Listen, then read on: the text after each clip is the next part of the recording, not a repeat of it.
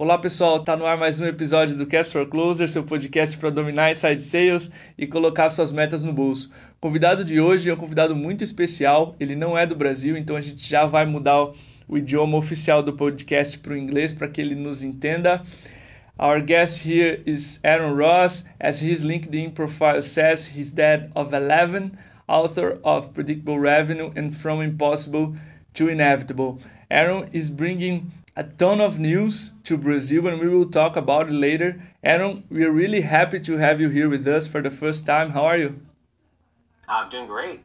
Thank you, Diego. Aaron, the last time I saw you on stage, you were also uh, a fan of big motorcycles. Do you like them yet? oh yeah, no, definitely love motorcycles.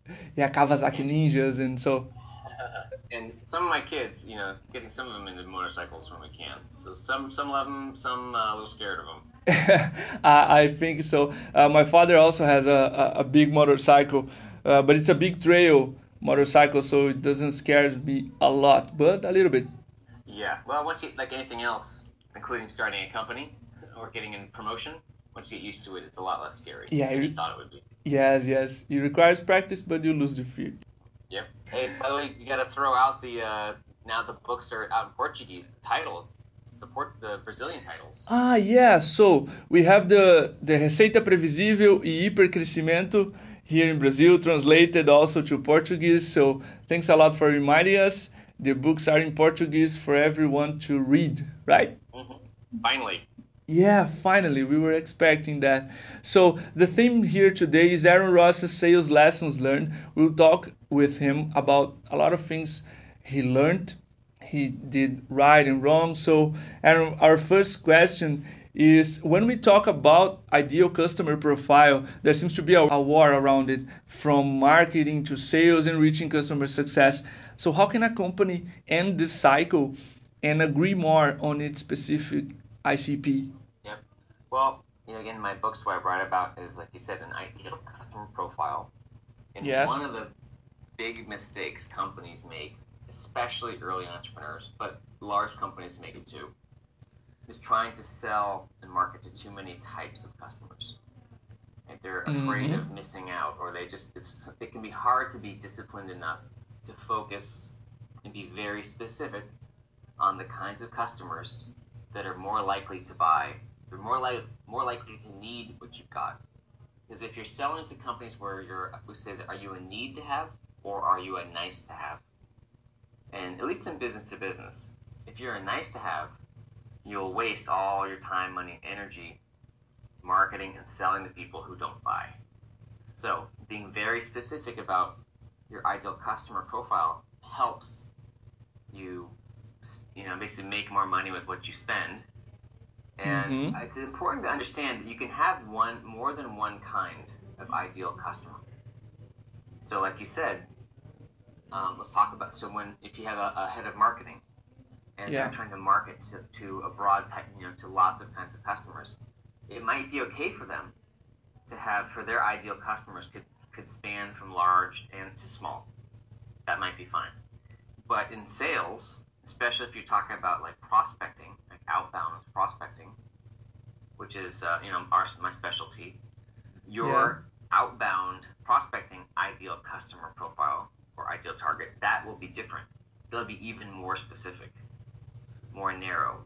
Sure. So in gun, you know, marketing can be using a shotgun. Um, but the sales prospectors or salespeople should be using more of a like a sniper approach. Be very targeted with who they're going after. So you can. I think that's one of the places sales and marketing can come together is agreeing they don't have to have the exact same. They should cooperate, but they don't have to have the same ideal customer profile for all the campaigns for every campaign everybody runs. Yeah, it makes sense. We are seeing here in Brazil a lot of companies struggling with that. We just recorded some podcasts we through a material on how to find the right lead and throw them at the right time to the sales area. And we're seeing the metrics they they show you're not talking to the right person. Your sales cycle, your closing rates, they all go down when you're too broad, right? Yes, a natural consequence. Either yeah, targeting the wrong types of companies, companies who are interested but they're not, they don't need it, or if you're talking to the wrong person, like or you said you're not talking to if you need to sell to the VP of IT and you're only talking to the director. Yes. Slow things down too. Yeah, you mentioned in, in your first answer, and it connects with our second question. If we take a look at HubSpot's research, State of Inbound, the main challenge in sales is getting a response from prospect, mentioned 38% of the times. So it connects with your previous answer. So what are we missing here, or in the US or in Brazil that you know a little bit more now? Is it the cadence, the time to approach a lead? So there's not one uh, you know, it is. Uh, there's a lot of frustration. Yes. For salespeople to say, "Hey, I my prospects, my customers don't respond, aren't responding to me. I, like I wish want them to respond." And there's not one answer. So first, like everything in life, there's not one simple answer. But it's yeah. important to understand that it, it tends to be a combination of a lot of salespeople don't follow up enough. Like they're afraid to, to send another email. They're afraid to make another phone call because you're afraid, oh, I don't want to bug that person. You're not, you know, what I say is you're not going to annoy them unless you're, you're say, being annoying. In other words, you can send more emails, you can make more phone calls to them, and you can do it in a friendly, helpful way. Yeah, friendly, helpful sense. manner, or you could do it in a way which is, you know, like the way that people do it doesn't feel good. All right, so that's your that's one way you can choose to rethink it. Another is are you reaching out to them, whether it's again phone or email? Are, the way you do it, is it all about you? Is it sort of selfish, or is there any value to them in responding? So it's just a little harder, which is when you're emailing them to them. Um, also, I think here in the states too, people tend to get trained. We just know that if we don't respond now, it's like they'll just email something later, so we can just it's like the salespeople are an can be seen as an automatic reminder system that's sort of free. They'll just remind us later. Yeah, it's interesting right? Yeah, right. So it's like I don't know. If I don't respond now, he'll just email me it later, so I don't have to. I don't have to think about it. uh, so I think part of that is salespeople thinking about how can I write this in a way which is either interesting or simple, like a you know again, really make it really simple to answer, or is there something interesting about it? Or include like a little bit of new information. Do something in it so there's some value for the person who's getting it. Yes. Rather than, you know, where are you? Like, are you ready? Are you ready? Where's the contract? Are you ready to talk? Can you talk to me? Can you talk to me? Can you, ready? So. Yeah, yeah. We were reading this research that most of the sales happen after eight or nine touch points, and salespeople usually do one, two. So we are leaving a lot of money in the table, right? Yes, yes. Too many salespeople. It's by far most salespeople don't follow up enough, right? I mean, of course, there's some that might do too much, but that's very rare. The biggest problem is salespeople don't do enough follow up. Yeah, maybe it's the the fear of being denied. I don't know. It's psychological sometimes. It, it hits me, you know. Yeah, it's it's um, it's mostly well, I don't want to bug them. I don't want to annoy them. But more people, like the right prospects, tend to thank you. Like, oh, you know, I'm sorry, I forgot. Thanks for reminding me about this. Yeah. So we were talking about salespeople, and another very important aspect on inside sales is hiring well. Some specialists like Mark Roberge even considered it the most important activity in sales. What are your tips on how to hire A players for my business? You know, that's a great question. And he's right. Ultimately, over the long term, your people are what define your people and culture define the success of your company. So, and I think anyone who's had who's hired a great person and who's also hired a not so great person, you can tell the difference in, in how much easier and better and faster your company and your team can move when you have a great person. Uh, you know, we found a great person with Eduardo Muller, who's uh, running Universidade Previsível here in Brazil, and it's just like he's amazing. Yeah, yeah. Yeah. He's so I think part of it is it can be hard to find them. So in one sense, the more clearly you on your website and your culture make it clear for what you stand for and the kinds of people you want. That's one. It's like if you're a radio station, what kind of uh, signal are you broadcasting to people out there? That's one part. But I think what I would say is I'm a, I like systems. I like predictability in sales and other places. And one of the things that we I always try to get companies to do here, at least in the United States, is they call it a farm team system. It comes from baseball. I don't know if, the, I don't know if the, this term is has an equivalent in Brazil, but it means that in in the the professional leagues of baseball, they've got yes. junior teams, so they have they can get all kinds of players in on the junior teams and and watch them and coach them and practice them and uh, measure them before they get promoted to the major leagues, like the top. So what that means in companies here is creating more spots for interns or like very young people or or inexperienced people. Yes. Start out in roles where they can they can work. It could be like you know uh, simple sales operations or responding to inbound leads is one role or even some any customer support. It really doesn't matter where they are, but junior roles, and you should have an eye on them to, to promote them from summer intern to junior sales per, you know, junior something to then less junior something. And you promote, you're getting your best people by moving them up internally through their career paths every yes. six months to 12 months to 24 months. And when you do that, you don't have to sort of guess who you think an A player would be. You can watch them and you can see it. It makes it a lot less risky to hire, especially salespeople, which is at least in the states very, very expensive, very risky. Yeah, and in Brazil, very rare. So it makes total sense. We were talking with Eric Santos, Resultados Digitais CEO, and he was talking that you need to create a sales machine, a marketing machine, but you also need to pay attention to a hiring talent machine mm-hmm. to continuously provide people to your pipeline and don't break your goals because you don't have enough people, qualified people. people makes total sense. We are already seeing here this in Brazil. Companies worried with like salespeople pipeline, you know, candidates pipeline with a talent machine assembled. Yep, yep. Can make you get one of the right people, it can make all the difference. But they, they can those types of people can be hard to find.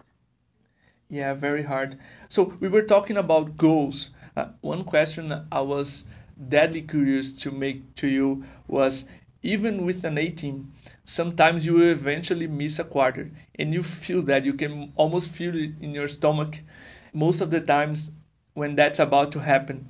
So, how should a sales VP behave in front of her team and her goals? So, I think that you're right. You can't avoid a miss where you miss goals.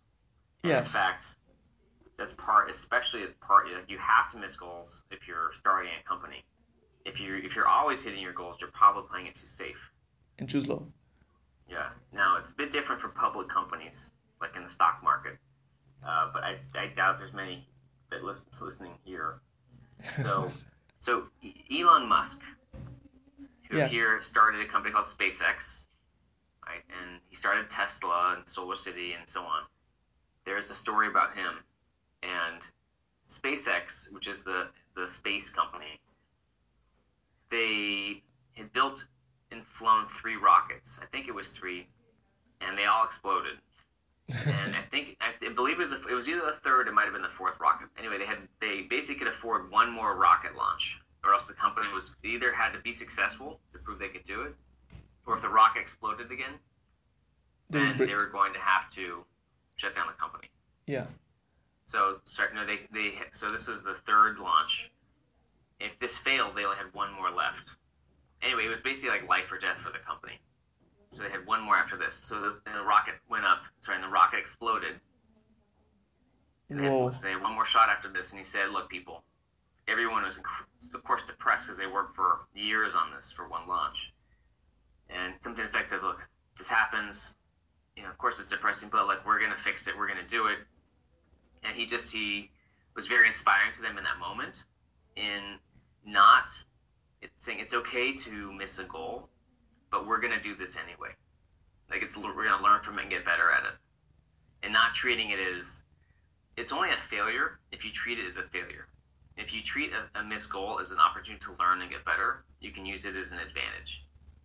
So it's more your attitude than it is the the fact of what happened that helps inspire. Does the team feel empowered by it, or do they go home and feel depressed and stay and stay depressed? Because everyone, look, it doesn't feel good to miss a goal, but you sort of, all right, I'll be sad for an hour, or I'll be sad for a day, but then I gotta like pick myself up and move on. Yes. And it's okay to be honest about that. Yeah, I think it all comes down to mentality, right? As you were saying, I just remember a famous volleyball coach here in Brazil that used to say that we only learn enough from defeats. We never learn enough from victories. So he never he never disliked a defeat because that's a terrific opportunity to learn to improve.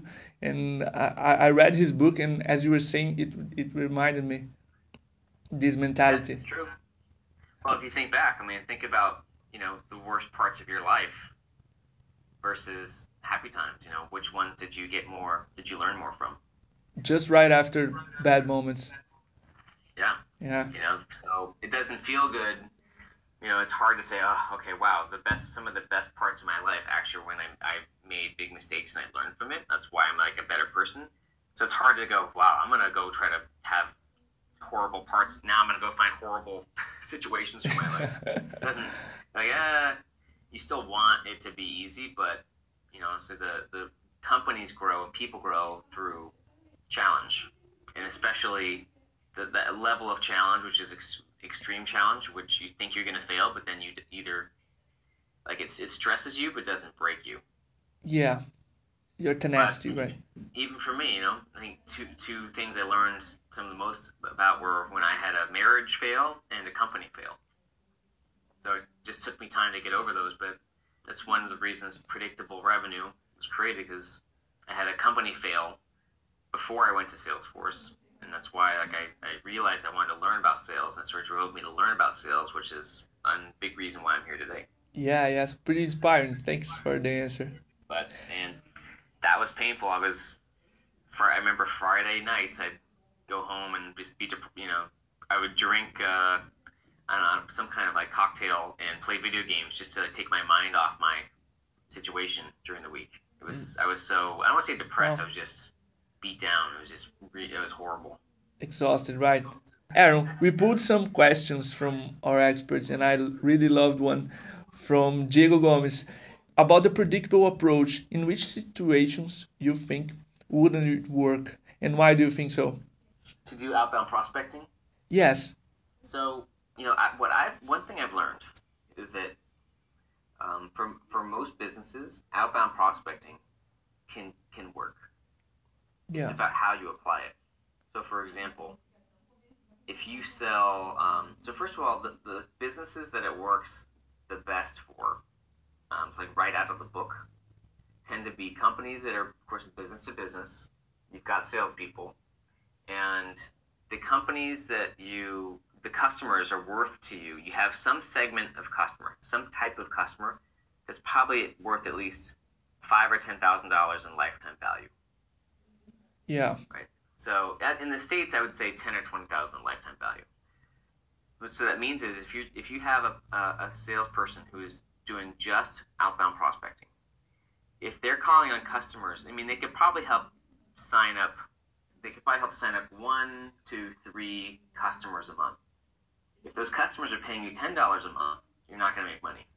If those yeah. customers are paying you five hundred dollars a month, or a thousand, or five thousand a month, you can make money. That's one type.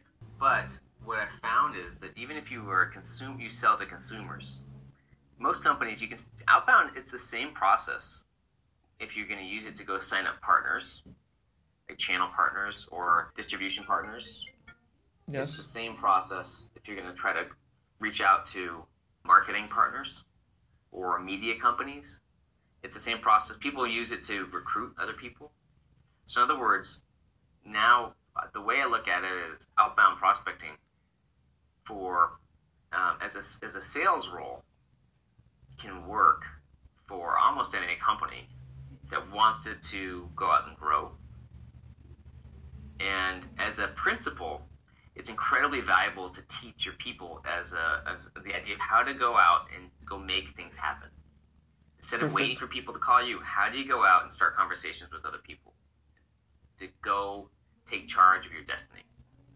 So a lot of um, salespeople, it's at, whether it's at Salesforce.com with the companies, what I've seen happen time and again is the, the salespeople that that started as prospectors or who really did the prospecting role seriously end up being more successful in their career than everyone else. Wow. Because they've learned those skills to go out and take charge of their day, take charge of their career. It makes sense. Yeah. So, if, but to answer another way to answer the question, I think too, it's more, it's not so much does would it work or not. I think it's also more important, which is is it a, is it a bigger priority than something else? So, in inbound marketing or content marketing, if you sell, we call it small deals. If your customers are ten dollars a month or fifty dollars a month, it's probably better to, for to focus on content marketing, inbound marketing, than it is to do outbound prospecting. Again, sure. unless you, you find that there is a kind of partner or channel partner that works really well, and you want to go out and prospect for more of those partners. So it's more about priorities than will this work or not. It makes sense. We were talking to Trish Bertuzzi. She was warning our audience about the size of your ACV or your average ticket to specialized teams to do outbound or not. So it kinds of makes with your answer. Yeah. So I guess one more idea is that you know, sales specialization is the is the best the best way to make your sales teams your teams work better.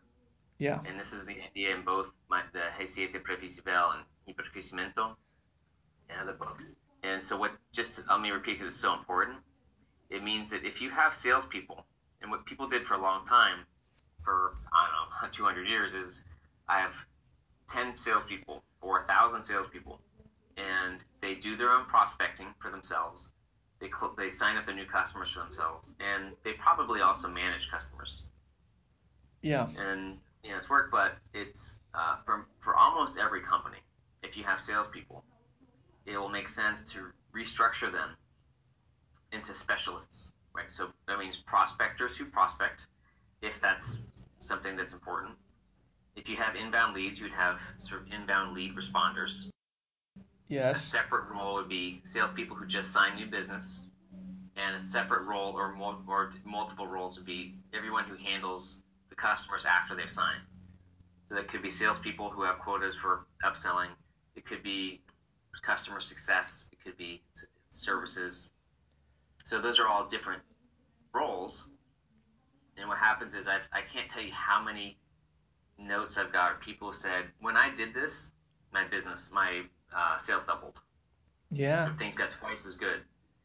And it's almost, so there are exceptions, which I'll get to in a second, but, um, and the way you do it, the, the books talk about four core roles. Just, so they're going to outbound prospectors, inbound lead responders, new business sales people or closers, and sort of post sales.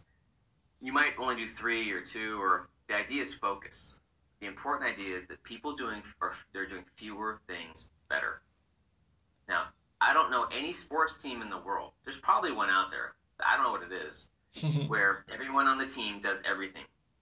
Right? In soccer, you've got attackers, you've got defenders, you've got a goalie. Right? In every sport, um, in your company, in your engineering, you've got front end developers, database developers, QA. So why don't we do that in sales? I think it's just habit and legacy, but it's not the way to do it. Now, I'm sorry, the, the where one salesperson does everything, prospect, get leads, close, manage customers, not the best way. I will say the exception. If your sale is so simple, it's like one call or two calls, then it doesn't make sense to pass people back and forth. So yeah, that's uh, so. For example, I know it, there's a company here in the United States who is a client called Clio, and they had sort of large customers. Uh, they sell to law firms, and so they had one team, they had three teams here. There was prospectors who would prospect to get leads at bigger yeah. for these larger law firms, and closers who close them. and then they had like a small business team that responded to leads from the website and closed. Dan did the closing, the selling too, because those deals were so simple and so fast. Yes, makes sense. So you got you got to use your judgment, but for almost for I get I'll bet for ninety eight percent of the companies in Brazil, it's probably 85 percent of the companies in the United States still. The salespeople have too many responsibilities, and they need to you need to rethink their structure and to sort of create more roles that work better together. There's nothing else that will help sales better. Yeah, it makes sense here to unload some of the, the, the workload, right? Yeah, it's they're just they're doing too many things and they're juggling and they're not here. It's like people they just can't do very that many things well. One out of, I don't know if it's one out of ten or one out of fifteen or one out of twenty salespeople can do everything well. They can prospect and close, and, but you can't build a team out of them. You just you can't, and so you have to be successful to be able to grow and to do it well, you have to specialize your sales roles this way, some in a way that makes sense for you and your customers. Yeah, it makes sense. The only thing Trish Trish talked about was when the sales was, like you said, too simple. You reach the decision maker uh, simply enough. Maybe you won't need an SDR and a specialized team, but uh, as you were saying, uh, there's too much of workload on them Yep. yeah. So so Aaron, my final and last request. You are you are launching Predictable University, Universidade Previsível here in Brazil. Can you explain it to our audience who's eager to reach their goals? Yeah. So here in the United States, we call it Predictable University. Yes. And there, of course, you know, Universidade Previsível, if I got that right. Yeah, you're um, getting better. And yeah, this is so in the states we I, we do um, you know, we're, we call, we're an outbound success company. So we want to help companies grow sales much faster by creating an outbound prospecting program or team there. And the, the university is our, it's like the day to day, the training of all the day to day things that, are, that someone who's prospecting needs to do. How to send an email, how to get contact information, how to make a phone call, how to measure yourself, how do you prospect? And it's been very, very successful in training people, whether it's salespeople who are prospecting part time, or especially like new uh, new salespeople who are do, who are going to be prospecting full time. How do you prospect, and how do you do it well, and how do you do it in a predictable way so that you have some confidence in in the system yes. you're doing, and you're gonna be able to be successful at it. It's different you know, today like everything seems to be all the training. It's either workshops in person or like recorded videos, and we're not a fan. We like I like in person workshops, but we have customers all over the world, and uh, I'm just not a big fan of people watching videos. So the way it's very important to us. You know, people are very important to us. Like success of our students is very important, and so the way we do it is it's actually a month of you know, four times a week for just a half hour a day, live, live training, yes. live lessons. So it's very interactive with our students. Talk to them, coach them through their. They have projects they go through, and so we've had a very, a, a surprisingly high or shockingly high success rate with students who start it and they complete it and they do well. Great. It seems to be very hands-on, right? Yeah, yeah, it is. We just we, we really take the time to make sure the students get what they need, and it is virtual, right? So it's done over uh, webinars, and that way students also get to meet each other and they talk to each other and help each other, and not just us. So it's a, a small. Each class is, tends to be a small community as well, and we will do some live events. Like I'm sure we'll do a predictable revenue or KC BBC Bell conference or summit at some point. I don't know if in the next six months or longer because um, we I really believe it's important to get people together in person. But Perfect. right now, even getting these uh, the students talking to each other live and to the students live, I mean to the teachers live and us, and we get to know them. It really makes it very. It's just been very successful in terms of high graduation rates and high success rates with people going through the program compared to anything else I've seen. I, I, I have no doubt it's I say it's, it's the best outbound training program in the world. Especially for the price. Very nice. We are supporting here, Eduardo. So uh, we'll link the Universidade Previsível website here in the description of this podcast. So uh, if you guys who are listening yeah. now, please enroll and support us yeah, with it's this. Also, it's also where our uh, our Portuguese content. So Eduardo Muller, who did uh, the Vendas B2B conference. Yes. Um, you know, so Portuguese content comes out through this is our main site in Brazil. Yes. Place. Um, sometimes supporters like you know Rock Content's a big fan and Resultados and got a bunch of uh, companies who also promote the things. But the university's site is probably the best place to get our updates and content. Yeah, very nice. Aaron, I would like to thank you for your time, for being here with us. It was a great episode. I'm sure the audience will like it too. Yeah, thank you very much. I appreciate it. And so I love Brazil. I'll be coming down in August, and again, it's my uh, actually my favorite country outside the United States because there's just so much excitement and so much growth, and there's a, a big movement there to get better at growing companies, and sales, and people, and I just I think there's a lot of promise and opportunity for the whole country of Brazil. So for sure, we've seen that. Thanks a lot again, and see you. Bye bye. Thanks, Diego.